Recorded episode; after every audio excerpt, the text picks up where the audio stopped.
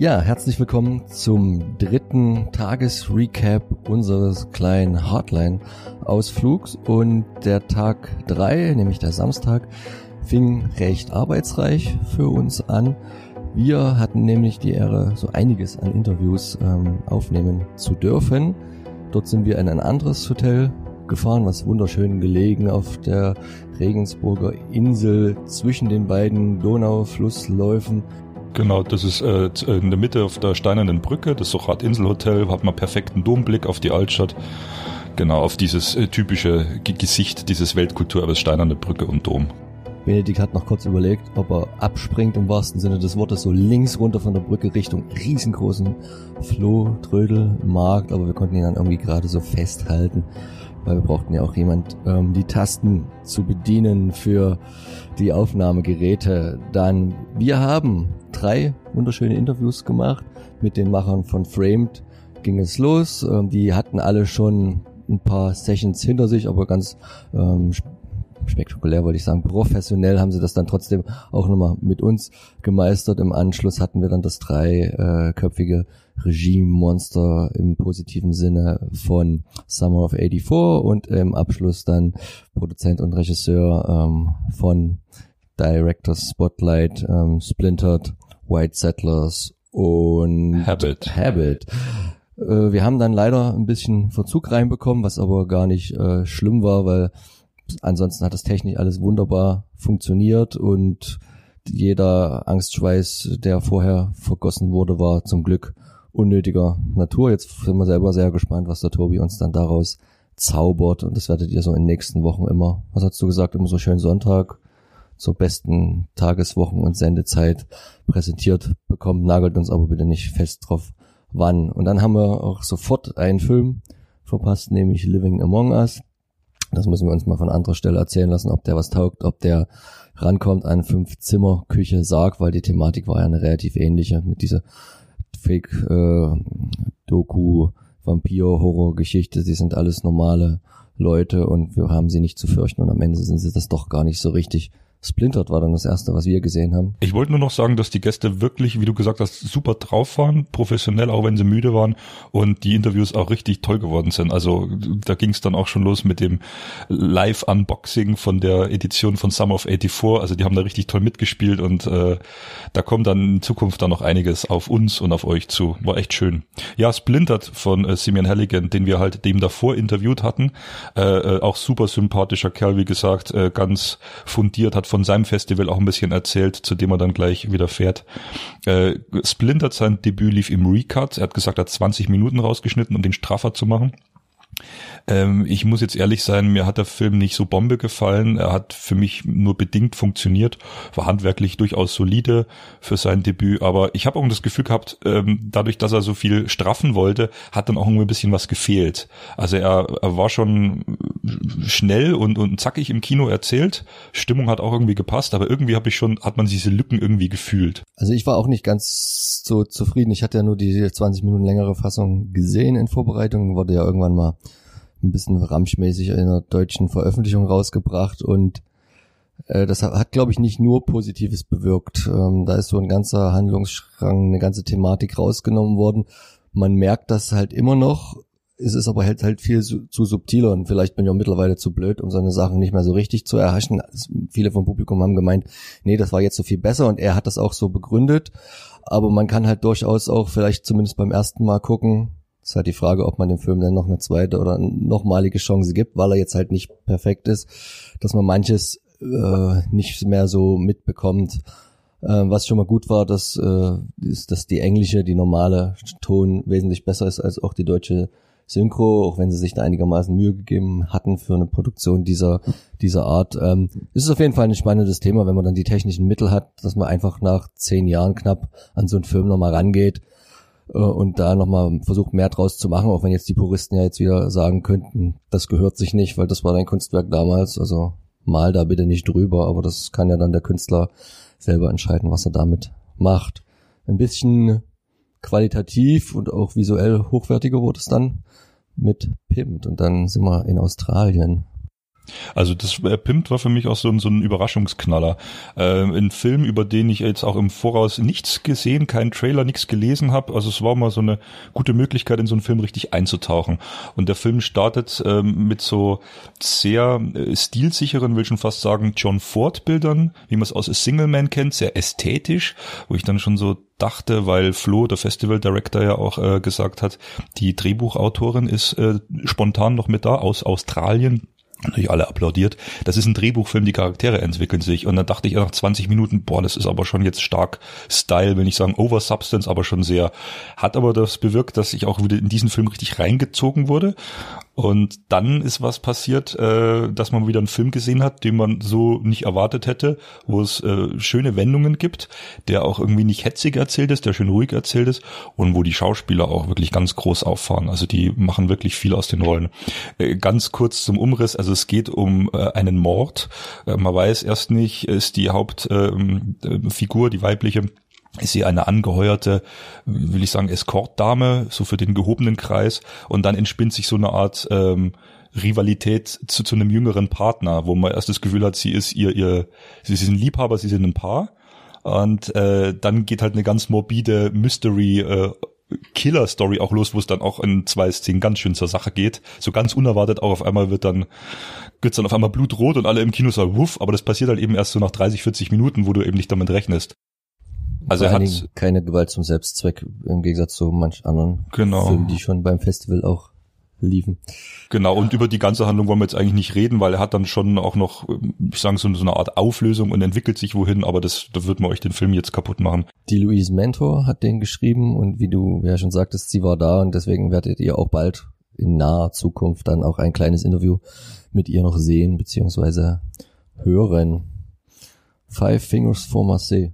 Das war ein Film, der von der Anlage her minimal ähnlich ist dem Tigers Are Not Afraid, weil es stehen äh, primär erstmal eine Gruppe von, von Kindern, ich würde auch fast sagen Straßenkindern so im, im, im Vordergrund, nur dass der, das Setting natürlich ein ganz anderes ist. wir sind jetzt nicht in Mexiko, sondern wir befinden uns am Anfang in Südafrika. Und jetzt muss ich hart rechnen, der 80er Jahre, damit das zeitmäßig hinkommt, ja. 70er. 80er, ja. Ich will mich nicht verzetteln. Und dort ist halt doch das, das Leben von Apartheid geprägt, von Unterschied von Arm und Reich, von Weiß und, und Schwarz. Und die haben sich den Repressalien der Polizei ähm, zur Wehr zu setzen. Und da passiert halt was Schlimmes. Und dann macht der Film einen, einen Bruch ähm, und wir steigen im Hier und Jetzt wieder ein und erleben, wie diese Gruppe, nämlich diese Five Fingers, wie sie sich genannt haben, plus Anhang, dort dann wieder im Erwachsenenleben mit um die 40 wieder ähm, zusammenfinden unter äh, nicht so guten äh, Voraussetzungen. Und das Ganze ist aufbereitet wie ein wie ein Western, wie ein, ja, so, so ein Neo-Western in einem Gewand, wo man im Western bisher jetzt eher selten erlebt hat. Und äh, Be bevor wir zur Ästhetik kommen, weil die wirklich sehr wichtig und interessant für den Film ist, äh, ich habe gerade versucht, weil der Film ja an zwei, drei Stellen, die wir festgestellt haben, etwas holprig äh, erzählt ist, äh, was jetzt äh, den Film jetzt nicht schlecht machen, Gottes Willen, und weil wir auch in dem Film sehr weit hinten saßen und die Untertitel sehr klein waren, wir also, also gerade ich auch nicht jeden Dialog verstanden habe.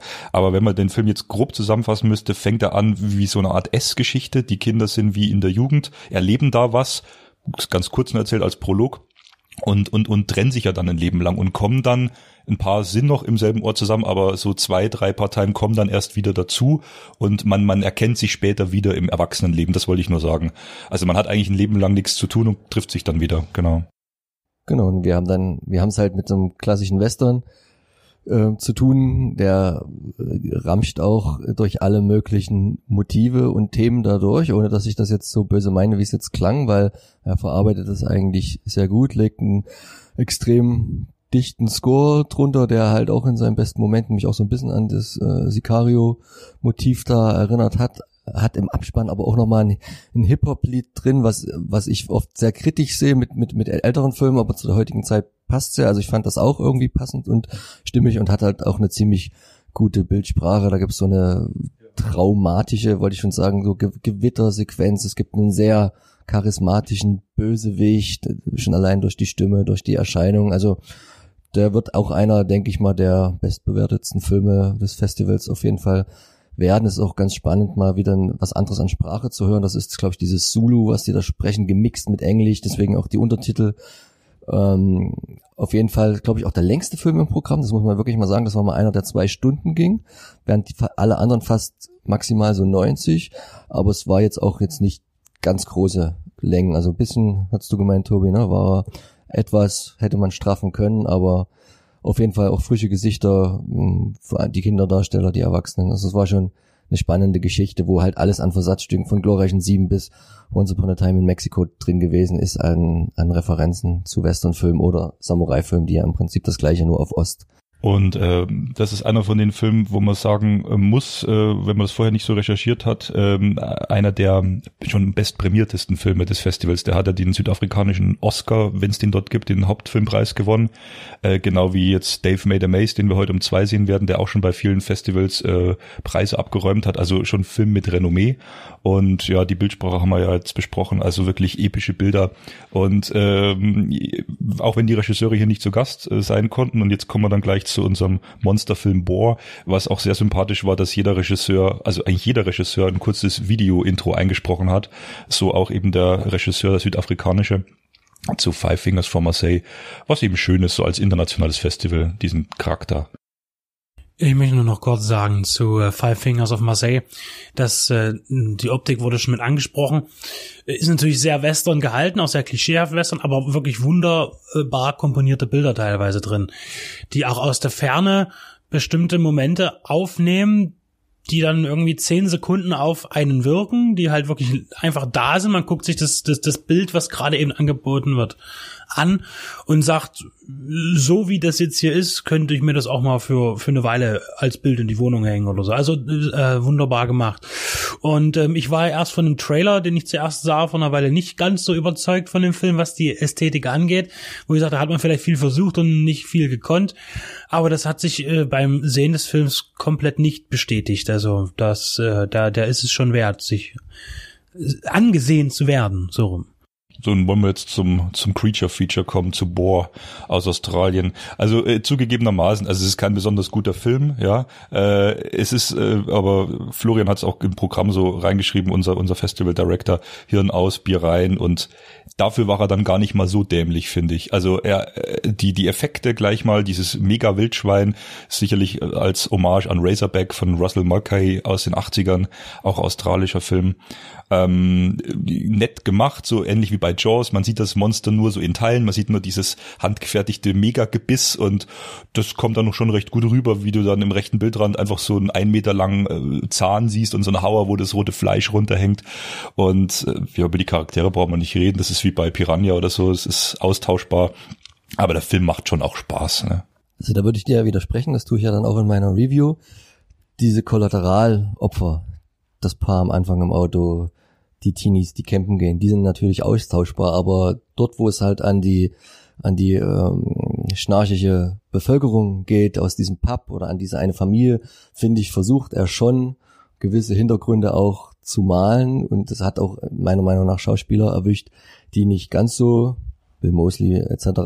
Äh, qualitativ hinter der Leistung vieler Horrorfilme, ähm, also die sind weit voraus, würde ich halt eher sagen, dass man mit denen ein bisschen was verbindet, gerade mit den alten Kreuzen, wenn man zwar kaum jedes zweite Wort nur versteht, wegen dem schweren äh, australischen Akzent, ja hätten wir uns zumindest einen kleinen Untertitel gewünscht, weil alles, was so zwischen Made äh, und so kommt, das wird schon ganz schön, ganz schön schwer. Also ich fand ähm, immer da, es ist ein bisschen ein Bruch, wo er halt auch einen Computer einsetzen muss, um das Schwein ein bisschen dynamischer zu zeigen die, die das, was Russell Markay damals einfach nicht konnte und äh, da, Dynamik anders äh, kreieren musste, macht man heutzutage mit dem Computer und dann wird's ein bisschen cheesy. Aber ansonsten, der Film ist auch gar nicht so lustig, wie manch einer versucht hätte, ihn vielleicht zu machen. Ich glaube, er hat nicht äh, zwanghaft versucht, auf äh, Fansblätter la äh, Sci-Fi Channel oder so getrimmt, sondern er hat das schon mit einer gewissen Ernsthaftigkeit betrieben. Und das rechne ich ihn trotzdem recht hoch an.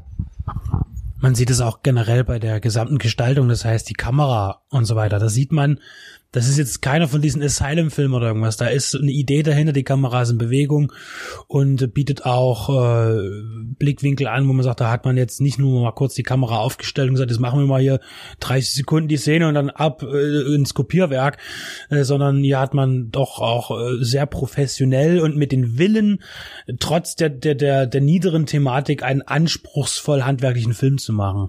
Also das muss man dem Film schon zusagen. Also das heißt, er ist tatsächlich eher auf der Welle von diesen ganzen Tierhorror Horrorfilme aus den 70er und 80er Jahren, die ja auch äh, mit einem gewissen Anspruch technisch gemacht wurden, weil damals alle Filme so gemacht wurden, auch die schlechten, äh, die meisten zumindestens.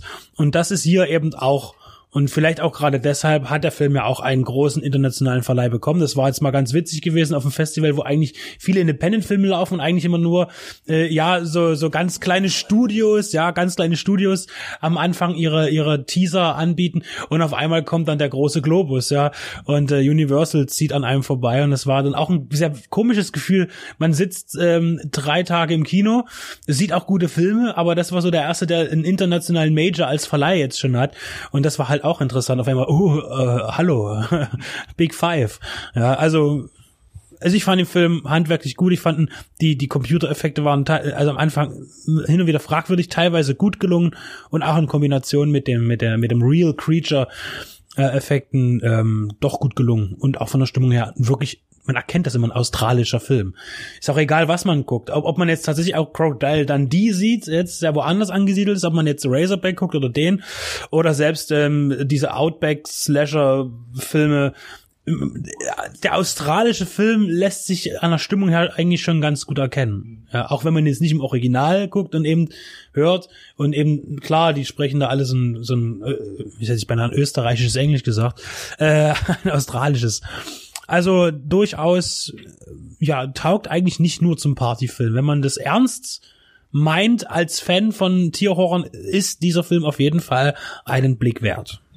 Also können wir sagen, dass die vier Filme, die wir gesehen haben, äh, Splintert als äh, Director Spotted mit einigen Abstrichen, wenn er hier vielleicht nochmal ordentlich im Recut rauskommt, äh, aber zumindest die anderen drei alle mal empfehlenswert sind auf ihre Weise. Damit schließen wir unseren dritten Podcast und freuen uns heute tierisch auf drei Filme und nicht zuletzt auf Mandy, auch wenn Nicolas Cage ja, leider nicht dabei sein kann. Und dein kommendes Interview Teil 2 mit. Das haben wir ja schon angekündigt, Jet genau. Mit, ach, mit Jet Archibald, der kommt dort auch noch. Ja. Bis dann. Tschüss. Tschüss.